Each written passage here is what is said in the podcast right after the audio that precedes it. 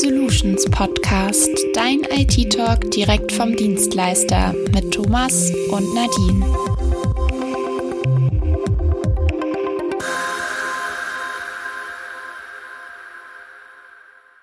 Hi Nadine, ja, nach zwei Folgen Abwesenheit bin ich endlich wieder zurück. Aber ich habe nicht nur die letzten beiden Podcast-Aufnahmen, sondern leider auch das Teamwochenende verpasst. Es war ja dein erstes.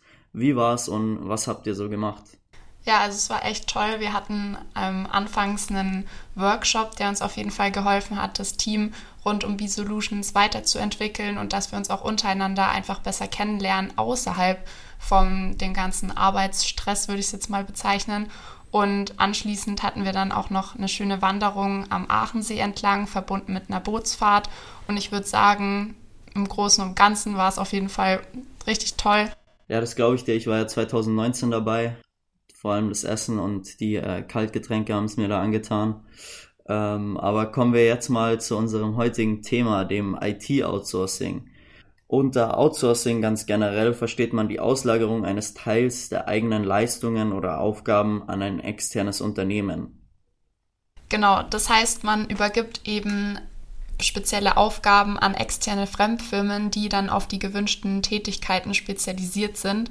In unserem Fall helfen dir dann die IT-Spezialisten bei uns. Das heißt, sie betreuen einen wichtigen Teil der IT eben im Unternehmen, dass alles sicher und wettbewerbsfähig abläuft. Und man muss sich auch das Ganze mal vor Augen führen, dass ein ITler nie so gut sein kann wie eine ganze Gruppe von IT-Dienstleistern. Und man muss auch immer dran denken, dass es gewisse Veränderungen mit sich bringt. Das heißt, wenn man im eigenen Unternehmen ITler anlernen möchte, beziehungsweise ist es, sehr, also ist es dann sehr schwierig, das Wissen anzueignen. Und man muss auch daran denken, dass dann diese eine Person auch mal Urlaub haben möchte oder krank sein kann.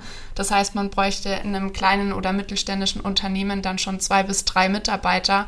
Und das in der ganzen, also in der finanziellen Hinsicht ist es dann auch nicht mehr lohnend. Das heißt, ein IT-Dienstleister ist auf jeden Fall die bessere Wahl. Ja, also ich vergleiche das jetzt mal mit Wer wird Millionär da gibt es ja auch einige Joker und das nicht ohne Grund, weil ich glaube, es gab noch keinen Allwissenden, der die Millionen ganz ohne Hilfe geholt hat oder zumindest fast keinen. Und so ist es natürlich im Kleinen auch in der Arbeitswelt. Man muss immer mal wieder einen Kollegen fragen, der in manchen Bereichen einfach mehr Ahnung hat, beziehungsweise werden die Aufgaben von Haus aus schon nach den Stärken der Mitarbeiter zugeordnet. Und sollte es doch einen solchen allwissenden ITler geben, wird der sicherlich nicht billig sein. Und auch dieser Allwissende kann nicht 365 Tage im Jahr arbeiten. Heißt, man muss sich auch hier wiederum breiter aufstellen. Long story short, man kommt nicht drum rum, sich von den Kompetenzen, aber auch vom Personal her breit aufzustellen. Genau. Und wie sieht das Ganze dann konkret aus, wenn man eben beispielsweise, nehmen wir mal die IT, eben an einen IT-Dienstleister outsourced. Da ist es eben so, der konkrete Anwendungsfall ist eben, dass die IT ein sehr komplexes Thema ist. Das heißt, man braucht eine hohe fachliche Kompetenz als Voraussetzung, die eben selten in kleinen Unternehmen vorhanden ist. Und hier ist es dann eben so, dass wir als V-Solutions um, um, uns um die Technik kümmern. Das heißt, ihr könnt euch dann auf das Kerngeschäft konzentrieren und keine Sorgen mehr machen um die Technik, denn darum kümmert sich komplett B-Solutions.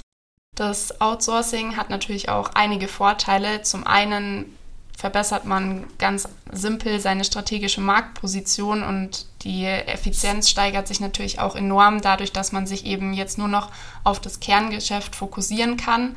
Das bringt natürlich auch wieder Kostenvorteile mit, da man eben keine zusätzlichen Mitarbeiter braucht, die eben diese gewisse Expertise mitbringen und man entlastet eben auch die Mitarbeiter, die sich um diese Problemchen quasi nicht mehr kümmern müssen und Somit kommt es natürlich auch zu Qualitätsoptimierungen, da sich eben dann wirklich Spezialisten um die ganzen Themen kümmern. Und es ist auch eine enorme Zeitersparnis, wie ich eben vorhin schon gesagt habe, dass man eben keine zusätzlichen Mitarbeiter ausbilden muss hinsichtlich dieses Themas. Und aufgrund dessen, dass eben ein IT-Dienstleister, ich bleibe jetzt einfach mal bei dem Beispiel, ähm, darum kümmert, hat man immer eine schnelle und flexible Reaktion auf Veränderungen dadurch, dass sie eben darauf gefasst sind und quasi darauf warten, dass irgendwas passiert, dass sie direkt einschreiten können. Aber fassen wir nochmal zusammen, für was Outsourcing eigentlich sinnvoll ist. Zum einen für komplexe unternehmenskritische Tätigkeiten, die nicht zur Kernaufgabe oder zu den Kerntätigkeiten des Unternehmens zählen, wie jetzt zum Beispiel bei einer Marketingagentur die IT, oder wenn man zum Beispiel keine eigenen Kompetenzen in ausreichender Menge im Haus hat, heißt, wenn man keine eigene IT-Abteilung hat. Ein weiterer Punkt wären zum Beispiel Urlaubszeiten oder Krankheiten, wie wir schon gesagt haben, also dass zum Beispiel das Stammpersonal für bestimmte Zeit nicht eingesetzt werden kann. Ein weiterer Punkt wäre, wenn das Stammpersonal gar nicht mehr zur Verfügung steht, also wenn die Person kündigt oder geht. Da möchte man als Firma natürlich auch nicht im Regen stehen. Klar ist es immer schlecht für ein Unternehmen, wenn ein kompetenter Mitarbeiter kündigt, aber man sollte nie auf eine Arbeitskraft komplett angewiesen sein und sich immer einen Plan B zurechtlegen beziehungsweise immer auf Situationen reagieren können.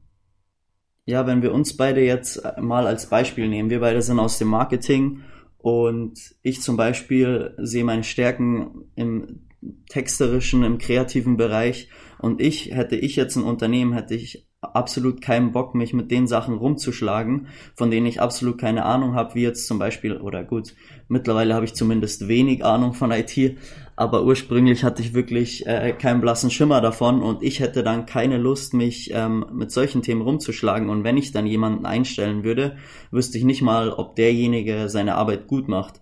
Also wenn der Serverraum brennen würde, dann würde ich auch irgendwann vielleicht mal riechen, dass irgendwas falsch läuft, aber ich müsste eben, wenn dann, nochmal eine Person einstellen, die das Ganze überwacht oder wie wir vorher festgestellt haben, eine ganz neue Abteilung aufmachen. Aber das ist eben bei kleinen oder mittelständischen Unternehmen einfach nicht möglich. Aber da ist einfach eine gute Lösung für genau solche Unternehmen, das in kompetente und erfahrene Hände abzugeben. Und wie das Ganze bei B-Solutions läuft, hören wir jetzt von unserem Gast. Hi Roman, herzlich willkommen. Ich stelle dir direkt mal die erste Frage und zwar, wie sieht das IT-Outsourcing mit bzw. bei B-Solutions aus? Äh, ja, momentan ist es der Punkt, dass, äh, wenn man von Kundenseite betrachtet, wir natürlich die outgesourced IT sind für den Kunden, was einen großen Vorteil ist, weil wir viel Verantwortung für den Kunden übernehmen und eigentlich die Leute sich keine Gedanken mehr über ihre Systeme machen müssen, weil wir 100% der Systeme übernehmen können und, und helfen können. Der andere Punkt ist, wir haben natürlich auch outgesourcete Sachen wie äh, Produkte, die wir weiter an den Kunden geben, äh, hinter denen wir natürlich auch stehen und die wir dann auch aktiv supporten können. Und genau, das ist momentan das Outsourcing mit und bei B-Solutions. Und wie sieht jetzt dann die wirkliche Auslagerung der IT zu B-Solutions aus, beziehungsweise wie läuft sie ab? Es kommt immer darauf an, wie die vorgegebenen Sachen waren. Ähm, prinzipiell können wir jede IT einfach übernehmen, wenn wir, äh, wenn wir beauftragt werden dazu. Und ähm, es kommt immer darauf an, was natürlich verlangt wird vom Kunden. Im Normalfall versuchen wir Systeme nicht komplett zu entfremden, sondern den Kunden so arbeiten zu lassen, wie, er, es gewöhnt gewohnt ist. Und auch in den meisten Fällen ähm, versuchen wir, wenn dann Dinge nur zu verbessern, natürlich mit dem Kunden zusammen. Wenn wir Dinge sehen, die von der alten IT oder auch von der, von der IT in-house oder wie auch immer äh, einfach ja nicht beachtet wurden, dann sind wir die Ersten, die darüber sprechen. Was wir halt als Ziel haben, ist äh, einfach perfekt laufende Systeme zu haben beim Kunden, die auch absolut sicher sind, wo halt Sicherheit an der obersten Stelle steht. Okay, dann kommen wir zur letzten Frage und zwar, wie würdest du den gesamten Ablauf des Outsourcings bei uns beschreiben? Mm, ja, es kommt immer darauf an, ob Kunden auf uns zukommen oder wir auf Kunden zugehen. Ähm, von welchem Punkt willst du denn anfangen? Okay, interessant. Dann fangen wir doch mal damit an, wie der Ablauf aussieht, wenn die Kunden auf uns zukommen. Ähm, ja, dann gibt es natürlich sowas wie ein Onboarding. Also erstmal schauen wir natürlich, wie es beim Kunden vor Ort aussieht, äh, schauen, was sind die Gegebenheiten, was haben wir für, für Sachen vor Ort, was für Serveranzahl, äh, Internetleitungen, alles Mögliche. Was benutzt der Kunde zum Arbeiten? Ähm, in den meisten Fällen kennen wir die Produkte auch schon, weil wir eben so viele Kunden haben, die so viele verschiedene Systeme haben, dass wir da meistens keine Probleme bekommen. Ähm, dann gibt es sowas wie das richtige Onboarding, wo man dann sich überlegt, wie das Ganze in Zukunft aussehen soll, mit Management, ohne Management. Im besten Fall ist es natürlich mit Management, weil wir dann einfach die hundertprozentige Sicherheit garantieren können. Und ähm, dann wird peu à peu sich an die Sachen rangetastet. In den meisten Fällen überlegt man halt auch noch gleich Dinge, die man verbessern kann und, und spricht das Ganze ab oder spricht auch Dinge ab.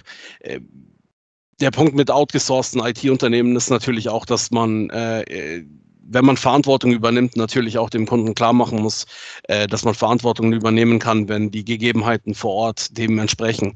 Das heißt, man nimmt auch keine, also man, man spricht mit Kunden mit zum Beispiel uralten Servern, dass man äh, dort Sachen anpassen muss, weil die zum Beispiel keinen Support mehr bekommen. Nicht aktiv durch uns. Natürlich können wir alles supporten und wir haben auch kein Problem damit, alles aktiv support zu supporten. Aber äh, wenn Microsoft zum Beispiel keine Sicherheitspatches mehr rausbringt für irgendein Produkt, dann sprechen wir das natürlich an.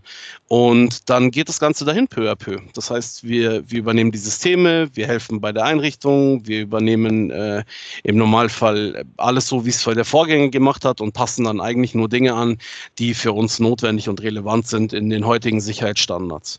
Und wenn dann noch Sachen dazukommen, die sich ein Kunde wünscht, dann können wir das natürlich auch weiterhin machen und auch noch ja, dazu machen.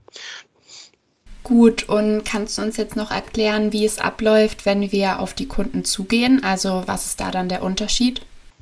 Ähm, ja, prinzipiell äh, oft passiert das Ganze ja über Kontakte. Das heißt, wir hören von anderen Kunden, dass andere Leute dort was suchen oder je nachdem. Wenn wir aktiv auf Leute zugehen, dann ist es erstmal nur der Fall, dass wir die Leute kennenlernen, also ganz normale Akquise in dem Fall. Ähm, ja, wir lernen die Leute dann trotzdem kennen. Wir schauen uns die Lage vor Ort an, wenn überhaupt Interesse besteht. Aber wir, wenn wir sowas machen, dann sind wir uns, glaube ich, oder zu 99 Prozent sicher, dass Interesse dahinter besteht. Ähm, viele, viele kennen wir auch Viele auf viele sind wir zugegangen, weil die schon mal Kunden waren von uns in irgendwelchen anderen Gegebenheiten. Und ähm, ja, prinzipiell das Prozedere danach bleibt dasselbe, aber das Kennenlernen ist ein neues. Okay, alles klar. Dann vielen Dank, Roman, an dich und Gerne. ich freue mich schon aufs nächste Mal. Jo, bis bald. Kommen wir mal zu unserem Fazit. IT braucht man heutzutage fast in jeder Branche, da müssen wir nicht reden. Klar, der Bauarbeiter, der am Zementmischer steht, wird jetzt nicht unbedingt einen WLAN-Router am Rücken kleben haben, aber auch hier laufen ganz viele organisatorische Dinge, Bestellungen und HR-Themen mittlerweile online. Und was braucht man dafür? Richtig, IT. Also die IT ist in der Geschäftswelt mittlerweile omnipräsent, auch wenn man auf die letzten eineinhalb Jahre schaut. Viele Wirtschaftszweige konnten einfach nur am Leben gehalten werden, weil es solche Dinge wie Homeoffice und mobiles Arbeiten gibt. Und auch wenn durch die Digitalisierung viele Wirtschaftszweige überhaupt erst entstanden sind, hätten viele andere Branchen vor 20 bis 30 Jahren nie so gut aufgefangen oder am Leben gehalten werden können wie heute. Ja, und dadurch, dass die IT so viele positive Eigenschaften mit sich bringt, sind dann auch hier die Betrüger und Verbrecher nicht weit. Denn wenn etwas profitabel ist, schlägt schließlich jeder halbwegs schlaue Betrüger zu. Und außerdem gelten in der Welt der Technik auch immer strengere Anforderungen wie der allgefürchtete Datenschutz und aus diesem Grund kann die IT nicht einfach nur so nebenbei laufen, sondern sollte professionell gehandhabt werden. Und abschließend kann man nur sagen, IT ist ein Erfolgs-, aber auch ein Risikofaktor, weshalb es von Spezialisten auf diesem Gebiet betreut werden sollte, damit dann am Abend auch wirklich jeder ruhig schlafen kann. Und in diesem Sinne bleibt gesund und abgesichert. Bis dann. Servus. Das war der B-Solutions Podcast, dein IT-Talk direkt vom Dienstleister mit Thomas und Nadine. Neugierig geworden? Höre auch gerne in unsere anderen Folgen rein und schau auf unserer Website vorbei. Wir freuen uns auf dich.